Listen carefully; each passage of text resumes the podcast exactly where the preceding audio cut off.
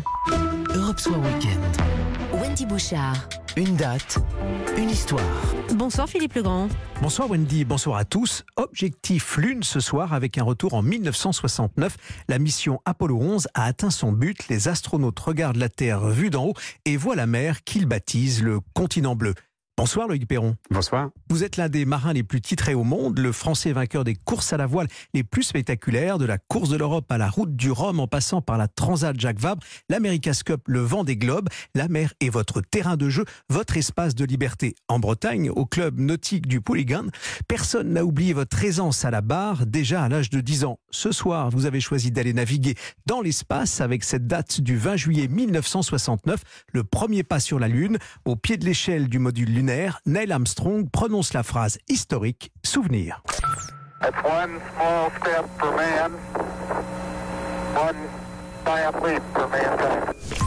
À plus de 380 000 km de la Terre, euh, Loïc Perron, cette date que vous avez choisie, une date incroyable, un petit pas pour l'homme, un grand pas pour l'humanité. Cette phrase est, restée dans l'histoire. Elle résonne toujours dans, dans votre mémoire? Ah oui, presque plus que jamais. À chaque fois que je vois une pleine lune, j'y repense encore un petit peu. Et c'est vrai que ce souvenir est très particulier. On est donc ce 20 juillet 69. J'ai 9 ans, on est en plein été et j'ai la chance de partager un petit moment de croisière avec mes frères et sœurs sur un petit bateau de croisière.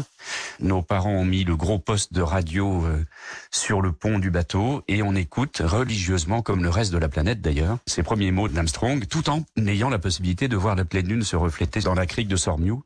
Donc c'était un, grand souvenir dans tous les sens du terme parce que d'être déjà... Euh, en croisière en famille, c'est un vrai bonheur. De l'être sur un tout petit bateau, déjà sur la Grande Bleue, celle qui va être baptisée Grande Bleue par les astronautes eux-mêmes. Euh, bon, on avait déjà vu la Terre vue de de l'espace. Hein. Il y avait déjà quelques satellites et des photos satellites depuis quelques années déjà. Mais c'est vrai qu'on a tous en mémoire ces fameuses images en noir et blanc, photos particulièrement, euh, euh, et puis vidéo. On voit la légèreté aussi, cette pesanteur beaucoup plus réduite sur la Lune. Qui, on voyait ces pas de géants. Euh, tout ça est assez fascinant à chaque fois, hein, forcément, quand on est plus petit ou pas d'ailleurs. Mais c'est vrai que l'ensemble de la planète avait le souffle coupé à ce moment-là.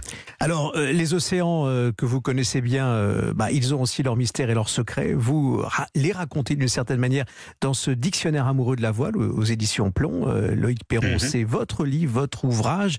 Dans cette collection, c'est votre amour aussi hein, de, de la voile que vous, vous exprimez, que vous racontez pour la première fois.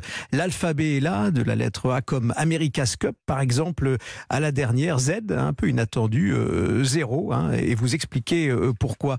Au fond, quelle est la, lettre que vous avez envie qu'on retienne euh, parmi toutes celles de ce dictionnaire, la, plus inattendue? Bah, C'est toujours difficile de faire un choix quand on a l'honneur déjà de d'écrire dans la lignée de tous les auteurs qui participent à ces dictionnaires amoureux, toutes disciplines confondues, j'oserais dire.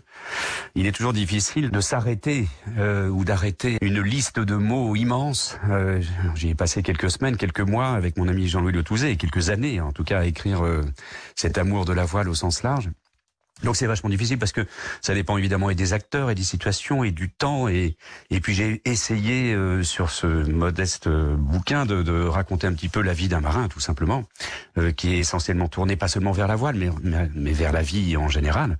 J'ai ce gros défaut d'être extrêmement intéressé par à peu près tout Donc c'est pas facile de garder la mémoire des choses et j'aime bien oublier euh, pour réapprendre tous les jours. Alors Loïc Perron, dans ce dictionnaire amoureux de la voile, on découvre que notamment à la lettre C comme calme, euh, finalement la littérature a une place hein, euh, chez, chez, les marins et chez vous en particulier. Vous racontez votre période de Zola. Il faut donc venir avec une bibliothèque en quelque sorte ou embarquer une bibliothèque quand on, on part sur les, les océans. Ah ça, je le conseille à tout le monde, pour autant que vous ne, vous, vous n'êtes pas en course, mais en croisière, c'est un conseil. Le doux bercement des choses, malgré tout, il y a un certain mouvement permanent quand on est en mer, même au mouillage, qui permet de se plonger assez facilement dans des bons bouquins ou des gros pavés, comme ce fameux Zola dont je me souvenais lors d'une période de calme, quand j'avais 18 ans au large des, des Baléares, réveillé par des gros globicéphales qui passaient sous le bateau au moment où les rougon-macquart étaient censés passer dans ma tête. Pour finir, est-ce que la, Lune a, a, cette place euh, clé fondamentale chez les marins dans leur vie? Ah oui, bah, Elle a été très importante au moment où les, les, les, méthodes de calcul de positionnement en mer étaient très difficiles à faire, avant qu'on invente les méridiennes euh, grâce au soleil, enfin, et puis surtout avant qu'on ait l'heure précise. L'instrument le, le, plus important, quand les satellites n'étaient pas encore là, ni les radios, c'était l'horloge à bord des bateaux pour se positionner en longitude. Et donc la Lune a beaucoup aidé, mais il fallait absolument être matheux avoir fait euh, 6 heures de calcul pour à peu près se positionner sur l'Atlantique. Mais il y a un autre, très, un point très important de la Lune, c'est que c'est la plus belle source d'éclairage la nuit. Et il y a des nuits sans Lune, malheureusement, et on le sait tous, à terre comme en mer. Mais en mer, on redoute un peu plus les nuits sans Lune, parce que là, vraiment, tout est noir, ou presque, et on a beaucoup de mal à avoir de la visibilité devant, ce qui est pas gênant. On regarde pas toujours devant, mais surtout même sur le pont. On ne sait pas où on met les pieds, on est obligé de s'éclairer en permanence avec des petites loupiottes beaucoup plus intéressantes aujourd'hui que jadis. Et donc, moi, j'aime beaucoup les, les, les modes de navigation en pleine Lune. C'est assez étonnant quand on glisse à grande vitesse ou même en croisière. La Lune éclairant la longue houle parfois qu'on rencontre dans le sud ou ailleurs, c'est assez génial.